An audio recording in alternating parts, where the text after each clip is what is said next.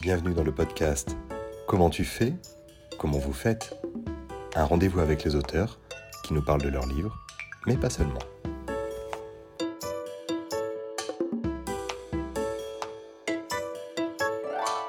On se retrouve aujourd'hui entre Paris et Neuchâtel pour parler à Nicolas Feuze de sa carrière d'auteur de polar. Il publiera le 24 février prochain chez Slatkin, Brume Rouge, son 13e roman. Bonjour, allez-vous Nicolas? Bonjour, euh, très bien, et vous?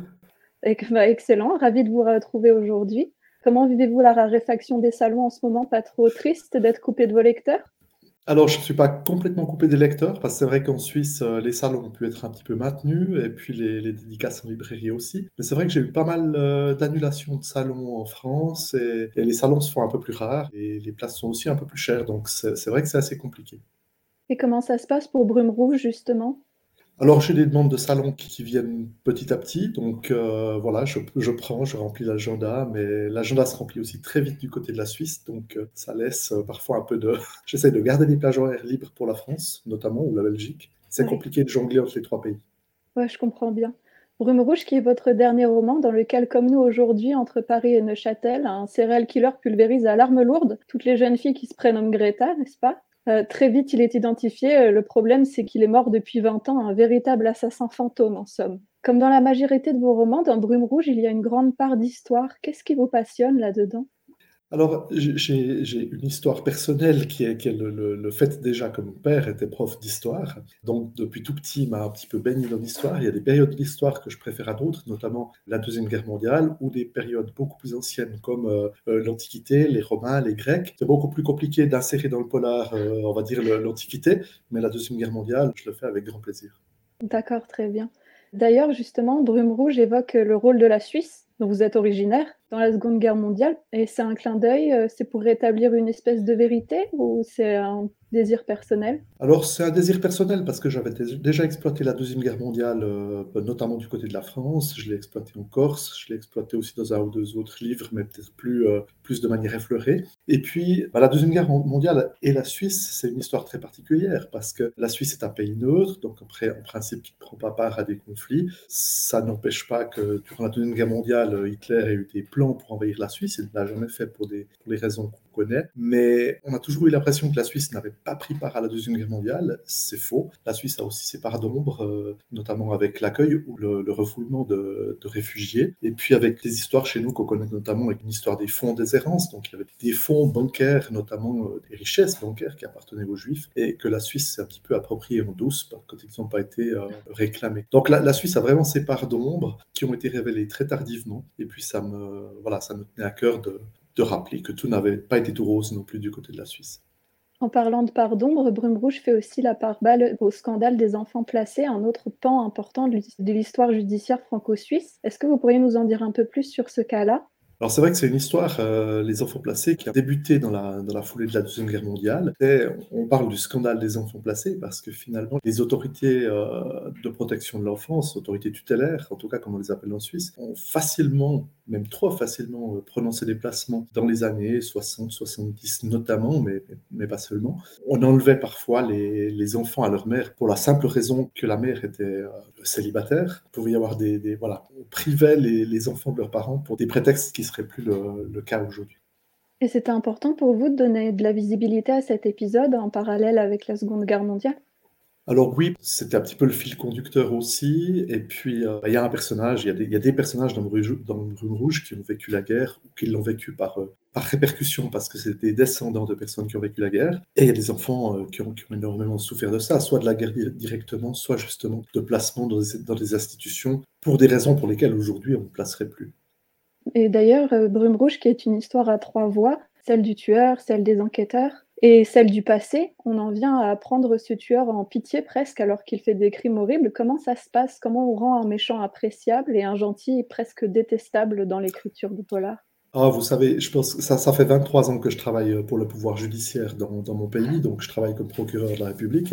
Euh, j'ai travaillé aussi pendant 12 ans comme euh, juge d'instruction, donc je suis confronté tous les jours à des, à des personnes qui ont commis des crimes ou des délits. On se rend compte que le, le manichéisme n'existe pratiquement pas, donc les gens ne sont jamais tout noirs ou tout blancs. Voilà, il, me tient à cœur de, de, de montrer finalement qu'un qu'un tueur peut être quelque part humain ou qu'un enquêteur parfois peut être une machine. Et pourquoi avoir voulu développer la question presque des origines du mal, de savoir si on est mauvais ou si on le devient finalement?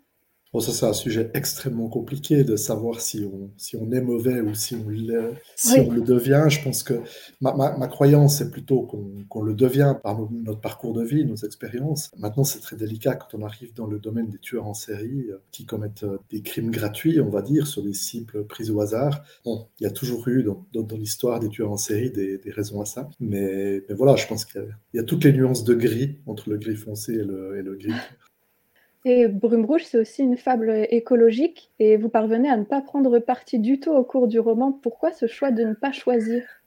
Alors en fait, c'est un petit peu délicat, c'est-à-dire, c'est comment dire ça, j'avais peur de m'enfermer dans le manifeste, c'est-à-dire d'écrire un manifeste pour ou, contre un sujet, notamment là, pour ou contre l'écologie. Alors, contre l'écologie, je ne l'aurais en tout cas pas fait, parce que mes croyances personnelles sont, voilà, on doit, on doit se battre pour cette noble cause, et, et, tout faire pour empêcher le, enfin, pour freiner en tout cas le, réchauffement climatique ou le dérèglement climatique comme on dit parce que c'est pas toujours du réchauffement. Mais après, je pense qu'il y a d'autres auteurs qui ont déjà traité le sujet sous forme un petit peu de manifeste. Je pense notamment à Olivier Norek avec Impact qui a vraiment alors lui pris fait cause pour euh, pour ce sujet et, qui allait très loin là-dedans. Moi, je préférais euh, ouvrir les questions et finalement laisser le, le lecteur choisir. Quelle est pour vous la, la différence entre la violence bah, physique très graphique qui habite tout le roman et cette violence psychique que vous avez distillée par petites touches euh, de manière beaucoup plus sporadique à travers l'écriture également je pense que la, alors la violence physique, comme vous l'avez dit, c'est un sujet très, très graphique, voilà, très, très cinématographique. La violence psychique, je pense qu'elle permet aussi un petit peu de développer les personnages. Et, c'est vrai que de, montrer la part, euh, la part sombre de chaque personnage, qu'il soit tueur ou qu'il soit enquêteur, soi-disant du côté du bien ou du mal. Et comment on en vient à écrire cette violence? Alors, je pense qu'il faut, en tout cas pour ce qui est de la violence psychique, il faut essayer à, chaque passage, à chaque chapitre, quand on traite d'un personnage, de deux, trois, trois, personnages dans un chapitre, essayer de se mettre à leur place, de, réfléchir comment on réagirait si on était à leur place. Et je pense que si l'auteur ne le fait pas, il risque d'avoir des personnages extrêmement lisses, extrêmement froids. Pour ce qui est de la violence physique, Là, c'est beaucoup plus facile pour moi parce que, comme on l'a dit avant, c'est graphique, c'est cinématographique. Et pour moi, c'est plus que cinématographique, c'est-à-dire c'est la, réalité. Euh, dans mon travail de procureur, filme des services de permanence, donc je vais aussi sur les lieux des, des meurtres et des assassinats, par exemple, ou, ou d'accidents mortels. Je pense avoir côtoyé plus d'une centaine de cadavres dans ma carrière, et donc euh, que, voilà, ce soit des cadavres ou, plus largement la scène de crime ou la scène d'accident, avec des, choses qui marquent effectivement. Et, j'ai toujours eu envie d'appeler un, un, chat un chat, c'est-à-dire d'expliquer aux gens que oui, ça fait partie de la vie, en tout cas d'une certaine vie, que d'être confronté à la mort, d'être confronté à des scènes parfois horribles. En plus de votre travail, est-ce que vous diriez que vous êtes inspiré par vos lectures?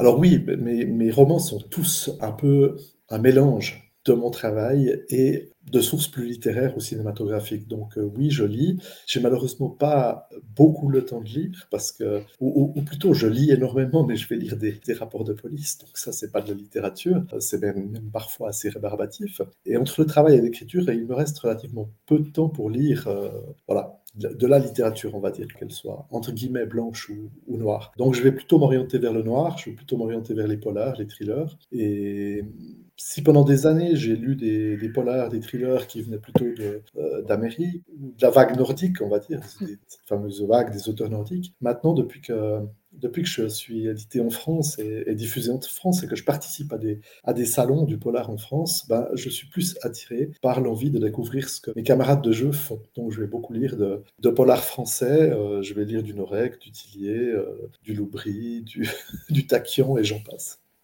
Et vous, où est-ce que vous situeriez dans cet écosystème de polar 2 entre la France, l'Amérique, le polar nordique, le polar suisse?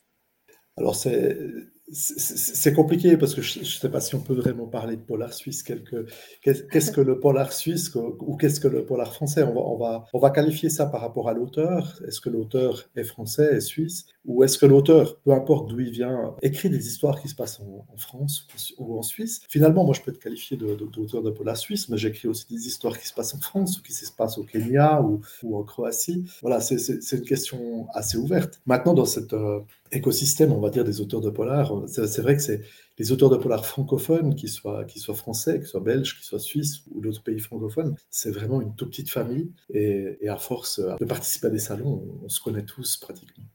Et vous avez déjà une suite qui est en route?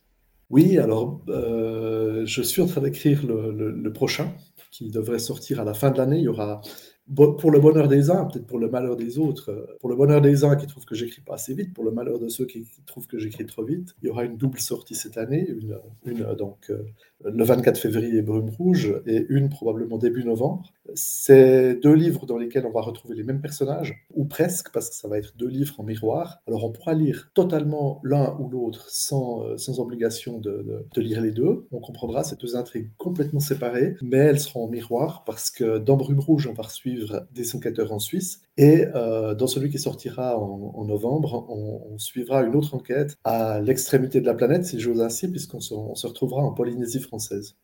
Peut-être un petit mot de la fin pour nous?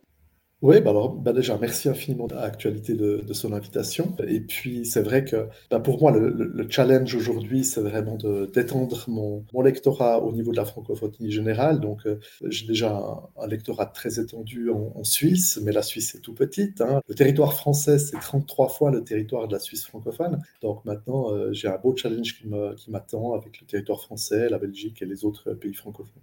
Parfait, merci à vous pour le temps que vous nous avez accordé. en attendant, on vous retrouve le 24 février prochain chez Slatkin avec Brume Rouge. Merci à vous et bonne journée.